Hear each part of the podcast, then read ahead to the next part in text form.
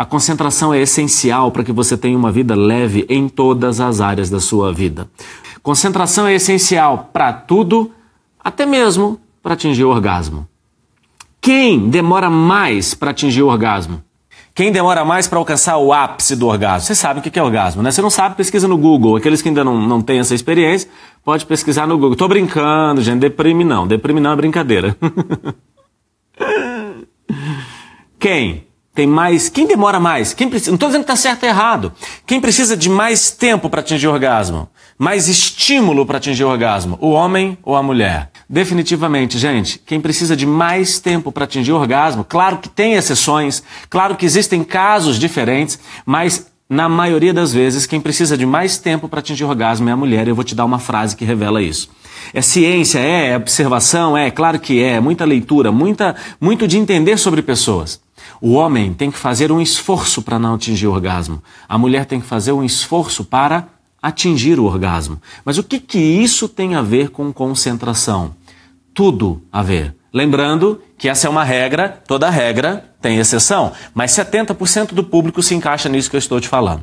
A mulher passa o dia inteiro se comprometendo emocionalmente com tudo que é oferecido. Ela pensa que se ela não se preocupar com os filhos, eles vão morrer de fome. Se ela não assumir todas as tarefas do trabalho, o trabalho vai quebrar, a empresa vai quebrar, o negócio não vai dar certo. Que ela nasceu para salvar o mundo. A mulher aprendeu por meio da orientação que ela recebeu da PhD em Harvard da família. Quem é PhD em Harvard da família? Mames. Mames talvez ensinou a mulher que a mulher era multitarefas, e se ela é multitarefas, ela tem que acreditar também que a sociedade vai cobrar dela multiresultados. E se ela acredita que ela é multitarefas, ela se compromete emocionalmente com tudo que é oferecido. Agora ela chega no ato sexual, na cama, e a mente dela está pensando em quê? Em tudo. Ela demora mais para se conectar. É óbvio que existe uma explicação para aquilo que eu falei. Quem demora mais para atingir o orgasmo, quem precisa de mais tempo de estímulo para atingir o orgasmo, é a mulher, na maioria das vezes, com algumas exceções. Mas ela também tem uma explicação fisiológica. Mas eu estou aqui para falar da explicação emocional e da explicação emocional diretamente relacionada à concentração. Então essa mulher se comprometeu emocionalmente com tudo, e quando ela se compromete emocionalmente com tudo, porque ela aprendeu com sua mãe, que talvez ela era multitarefas, ela se compromete com tudo, ela chega agora no momento do ato sexual, a mente dela está pensando em quê? Em tudo. Eu nunca vi um homem falar assim: não, não vamos fazer sexo agora não, porque as crianças estão na sala. Ele não está nem aí. O homem esquece as crianças. A mulher é que fala, mas as crianças. Aí o homem fala, ah, eu já liguei o desenho. Ela fala, mas eles podem bater na porta. Ah, se bater na porta é só a gente não atender. Ah, mas eu não consigo. Mas por quê? Tem nada de errado, gente. Isso é mulher, não tem certo e errado nisso. O que tem é, ela está comprometida com as coisas ao seu redor. E não está errado. Não tem nada de errado nisso. Agora, a concentração exige você bloquear. Concentração nada mais é do que bloquear os estímulos. Eu não vou te ensinar a a melhorar a mente. Tem uma técnica para você fazer a sua esposa, homem, é atingir orgasmo mais rápido. E não é sexual. não é uma estratégia sexual, acredite. É uma estratégia emocional. Mas eu não vou falar disso aqui. Mas hoje eu quero falar sobre a concentração. Concentração nos estudos, assim como no orgasmo, assim como nas conversas, nas comunicações que nós temos com as pessoas que nós amamos. Concentração nada mais é do que a capacidade do cérebro bloquear os estímulos externos e internos. Bloquear os estímulos externos exige de você blindar a mente. Bloquear os estímulos internos exige de você o ressignificar. Mas eu quero te mostrar algo que não é o ressignificar ainda e muito menos blindar a mente. Eu quero te explicar que quando você está estudando, muitas vezes você diz: o meu ambiente é muito barulhento. Você precisa se acostumar com o barulho se ele é contínuo. A sua concentração ela é perdida principalmente por barulhos pontuais, uma goteira um prato que cai, uma criança que grita, mas algo esporádico. Isso, tudo bem, você perde a concentração, você não é anormal e muito menos é um demérito para você perder a concentração porque houve um barulho pontual. Mas aquele barulho contínuo, seu cérebro tem que se acostumar. E se o seu cérebro tem que se acostumar com ele, é necessário você estar em um ambiente onde haja barulho. Quando você estuda em um ambiente de nenhum barulho, ou seja, você bota fone de ouvido, você vai para um ambiente onde só tem você, uma caixinha, você se colocou dentro de uma bolha. O dia em que você for colocado à prova, no teste, qualquer barulho, trânsito, carro que buzina, as pessoas que mexem a cadeira, aquele miserável do seu lado que pega a caneta de quatro cores e fica apertando, tac, tac, tac, aquele cara que abre um fandangos sabor chulé Tira sua concentração porque você estava estudando sozinho sem estímulo nenhum. Concentração não é a capacidade de eliminar os estímulos, concentração é a capacidade de bloquear os estímulos externos e internos. E para isso eu preciso aprender a administrar os estímulos. Sons pontuais tiram a minha concentração. Eu evito situações como essa. Perco a concentração de vez em quando, não tem problema. Sons contínuos, eu preciso acostumar com ele. Eu não elimino os estímulos, eu aprendo a administrar. Vou dar um exemplo de estímulo externo. Você está em uma sala de aula prestando atenção no professor e ele está te dando um conteúdo extremamente importante para a sua prova. Só que o seu telefone tocou. E aí você atende o telefone, sai da sala, presta atenção no telefone, atende o telefone.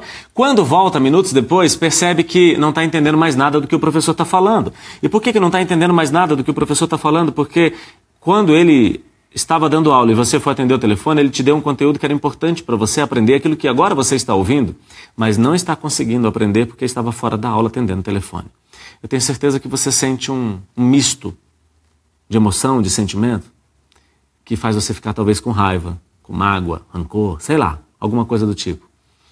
Você atendeu o telefone, ele tocou fora de você. Agora você tem uma raiva de ter atendido ou da pessoa que te ligou. Essa raiva está dentro de você. O que eu quero dizer com isso? Que todo estímulo interno, ele não nasceu com você. Ele entrou por meio de um estímulo externo, que de maneira sutil passou pela blindagem da sua mente que você tinha ou que você não tinha. Eu gasto 10 sessões com os meus clientes fazendo treinamento de inteligência emocional, tanto de concursos como para a vida. E eles gastam mais de duas sessões comigo para aprender a blindar a mente. Significa que aqueles estímulos internos que você hoje não está sendo capaz de blindar são estímulos que você não foi capaz de. Desculpa, os estímulos internos que você não está sendo capaz de lidar são estímulos externos que você foi incapaz de blindar lá no passado por falta de habilidade emocional e não por falta de habilidade cognitiva e inteligente você continua sendo. Se você fez leitura dinâmica, você aprendeu que ler rápido é uma coisa, ler de forma dinâmica é outra. Leitura rápida, leitura dinâmica. Mas se o seu professor, o seu orientador foi sincero com você, ele também disse que, olha, eu acabei de te ensinar a leitura dinâmica, tá bom? Mas nada disso vai funcionar se você não for capaz. Presta atenção, nenhuma leitura dinâmica vai funcionar em você se você não tiver habilidades emocionais para controlar a sua concentração. Celular toca e ele vai te atrapalhar, bota no silencioso ou não leva. Mas e a concentração, que é a capacidade de bloquear os estímulos externos e internos?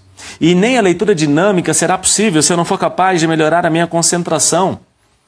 A dica que eu quero dar para você hoje é uma dica fundamentada na psicologia, mas também na Bíblia, como sempre. Não deixe o problema de hoje passar para amanhã. Eu tenho muitos clientes que estudam achando que estudar é só um esforço. Se você não se prepara emocionalmente para estudar, o esforço vai ter que ser muito grande. Isso vai gerar uma consequência negativa lá na frente. Se você se prepara emocionalmente para estudar, o esforço é menor. Então, qual o esforço? Resolva os seus conflitos. Seja rápido em perdoar, seja rápido em pedir perdão, seja rápido em reconciliar e evite a retaliação, diminua as, o seu orgulho, aumente a sua humildade dentro dos relacionamentos para que você pratique a reconciliação de forma rápida. Quanto mais rápido você perdoa, quanto mais rápido você pede perdão, mais rápido a sua mente se reconecta com aquilo que você está estudando. Não deixe o problema de hoje passar para amanhã. Problemas não resolvidos tiram a sua concentração. Dica número um de hoje para melhorar a sua concentração: resolva os seus problemas. Ah, mas não depende de mim eu quero te dizer que a vida que você está levando é fruto das suas escolhas. E se você quer um resultado melhor, depende de você. No coach a gente chama isso de autorresponsabilidade. Decida resolver, decida se posicionar. Essa é a dica de hoje, porque problemas não resolvidos vão diminuir a sua capacidade de concentração. Concentração diminuída, você tenta compensar pelo excesso de esforço e não adianta, nenhum excesso de esforço vai compensar a ausência de habilidades emocionais que melhoram a sua concentração. Eu não quero que você passe em concurso aumentando seu esforço. Eu quero que você passe em concurso de maneira leve, suave.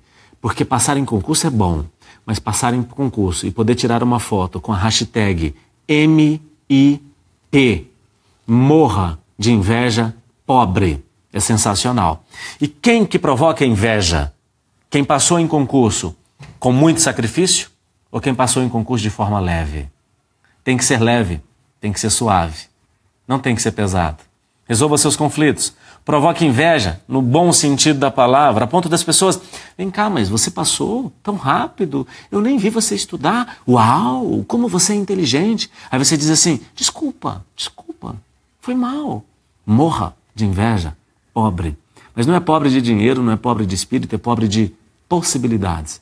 Porque pessoas que acreditam que passar em concurso somente por um sacrifício exagerado são pobres.